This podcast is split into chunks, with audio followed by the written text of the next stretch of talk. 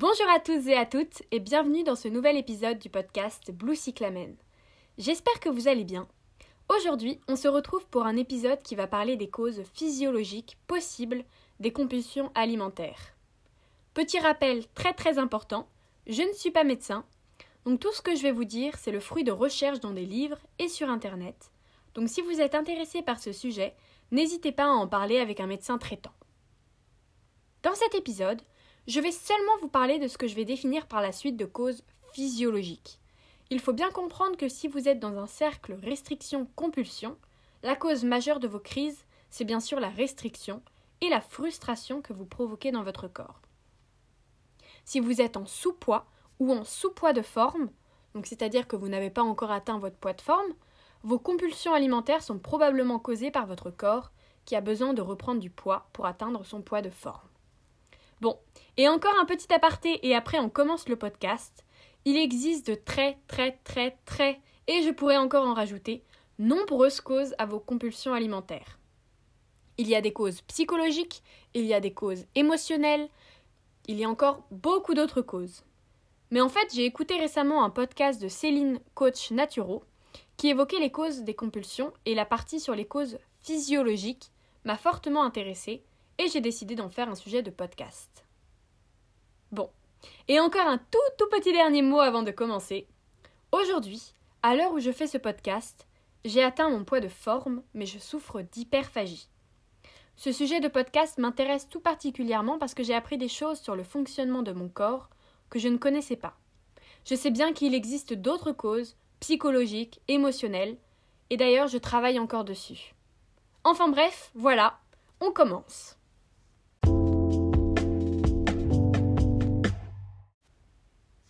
Donc on va commencer par définir le terme de cause physiologique, pour comprendre un peu de quoi on parle. D'après le dictionnaire français, une cause physiologique concerne le fonctionnement d'un organe, d'un organisme vivant, d'un système organique ou tissulaire particulier. Bon, moi j'ai décidé d'évoquer les hormones et les neurotransmetteurs. Peut-être que vous en connaissez déjà quelques-uns. Alors on va parler de la gréline et de la leptine, de l'insuline, de la dopamine, de la sérotonine, du cortisol et enfin d'un nerf, ça n'a aucun rapport, on va parler du nerf vague. Bon, je sais, il y en a un paquet. Commençons déjà par la gréline et la leptine. L'estomac, qui fait partie du système digestif, sécrète une hormone, la gréline, qui va être responsable de notre sensation de faim. Une autre hormone importante dans le rôle de la faim, c'est la leptine, qu'on appelle hormone de satiété. Les niveaux de gréline et de leptine vont naturellement fluctuer au cours de la journée. Lorsque l'estomac est vide, il va libérer de la gréline responsable de notre sensation de faim, pour recevoir de l'énergie dans la nourriture. On arrive à ce, qui, nous concerne. Lorsque la gréline et la leptine sont perturbées, il y a la création d'un sentiment de faim constant et l'arrêt de la sensation de satiété. Lorsque l'équilibre hormonal est perturbé, tout devient altéré. Maintenant, ce qui nous concerne. Comment équilibrer ces hormones de l'appétit? Eh oui, parce que tout dérèglement peut être réglé. La première solution pour équilibrer ces hormones, c'est de bien dormir. Le manque de sommeil peut faire diminuer le niveau de leptine. Donc la leptine, c'est l'hormone de satiété. Et donc ça stimule l'appétit continuellement. Dans mon cas, je dors souvent très mal, voire très très mal.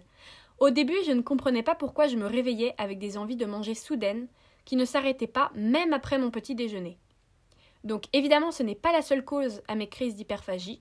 Je rappelle qu'il y a aussi des causes psychologiques et émotionnelles, mais j'ai trouvé ça intéressant de savoir tout ce qui se passait dans mon, corps, au niveau de mes hormones, lorsque je dormais mal.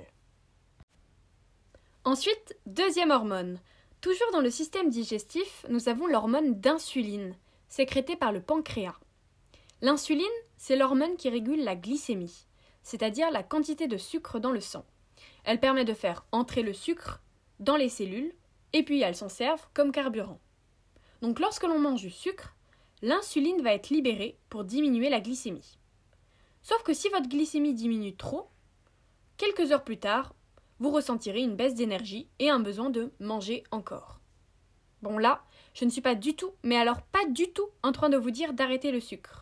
Car si vous arrêtez le sucre, cela va créer une frustration, une restriction, et ça incitera vos prochaines crises. Je veux juste faire, remarquer qu'effectivement, le sucre appelle le sucre à cause de l'hormone de l'insuline. Une autre hormone qui pourrait être une cause physiologique aux compulsions alimentaires, c'est la dopamine. Elle joue un rôle dans le contrôle moteur, dans l'attention, le sommeil, la mémoire, le plaisir et la motivation. Lorsqu'elle est à un niveau normal, elle, favorise une bonne humeur. La dopamine, elle est aussi impliquée dans le système de récompense. C'est-à-dire que si une action procure un plaisir immédiat, il y a libération de dopamine, ce qui va pousser la personne à reproduire cet acte dans le futur. Bon, vous l'avez peut-être compris, mais ce système de récompense, c'est également celui qui est mis en cause dans les addictions. Ici, il faudrait plutôt diminuer la dopamine, et pour cela, vous pouvez essayer des activités relaxantes, comme le journaling, méditer, respirer, faire une activité artistique. Un autre effet négatif de la dopamine, c'est une baisse de dopamine trop importante. Alors, petit aparté, je viens de vous dire comment diminuer votre dopamine, et là je vais vous parler de comment l'augmenter. Je sais, c'est bizarre, mais le tout c'est d'avoir un niveau normal, stable et équilibré de dopamine. Donc une baisse trop importante de dopamine, ça va entraîner une diminution du plaisir, de la motivation et ça va également perturber la satiété. Qu'est-ce qui pourrait causer une baisse de dopamine? Le stress, en grande partie. Ça va causer une baisse de vigilance, un manque de concentration et une fatigue importante. Pour maintenant, la partie qui nous intéresse, c'est comment régler tout ça. Les principaux conseils que je vais vous donner sont la pratique d'une activité physique et la méditation. Lorsqu'on pratique une activité physique, de la dopamine est libérée et elle procure cette sensation de bien-être. Par contre, je précise, ce conseil ne s'applique que si vous êtes autorisé médicalement à faire du sport. Je vous connais les hyperactifs, j'en faisais moi-même partie.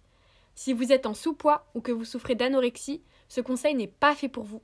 Vous n'êtes pas là pour faire du sport et pour répondre à votre hyperactivité.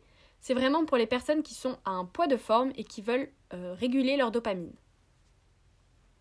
Et la méditation? Pourquoi? Pour réduire le stress bien entendu, car une bonne respiration et de la cohérence cardiaque permet de réguler certaines hormones, dont la dopamine. Bon, maintenant passons à la sérotonine.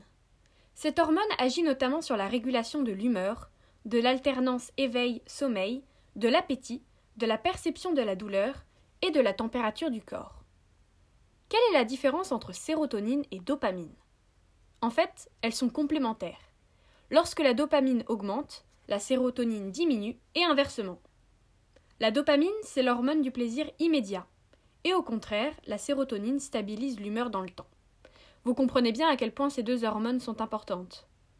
Lorsque l'on parle d'alimentation émotionnelle, c'est souvent que l'on est de mauvaise humeur ou fatigué et que nos émotions entraînent une prise alimentaire, souvent compulsive.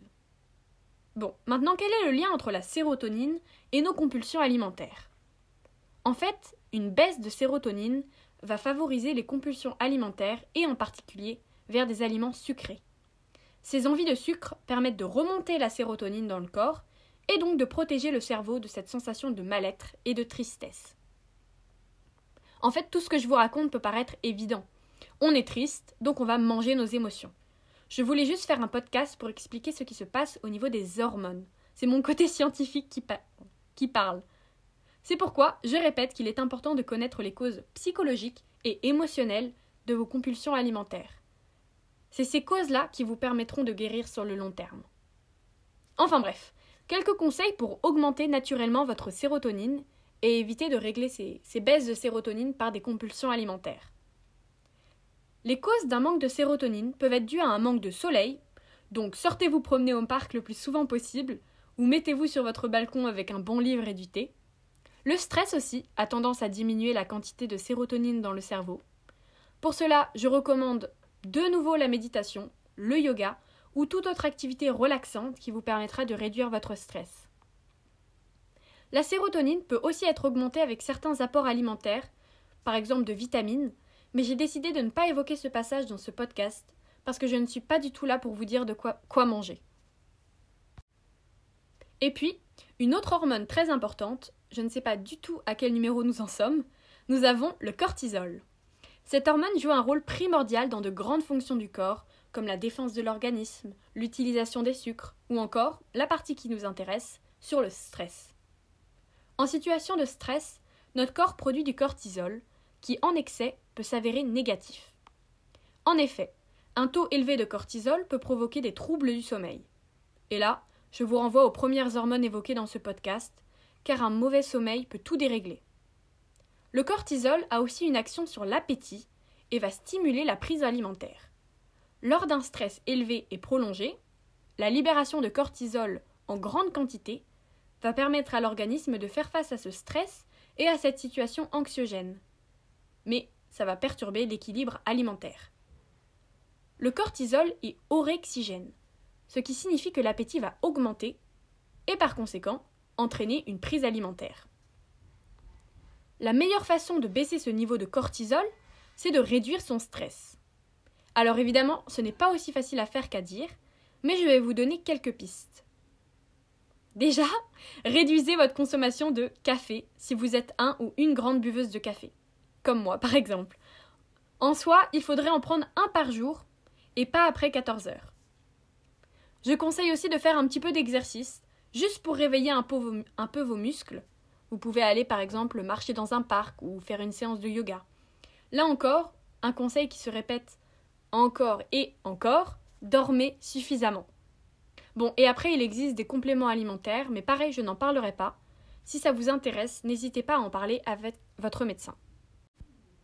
Et finalement, je vais vous parler du nerf vague. Alors ce n'est pas une hormone, c'est en fait un nerf crânien qui fait partie du système parasympathique. Il va assurer la communication entre le cerveau et de nombreux organes du corps.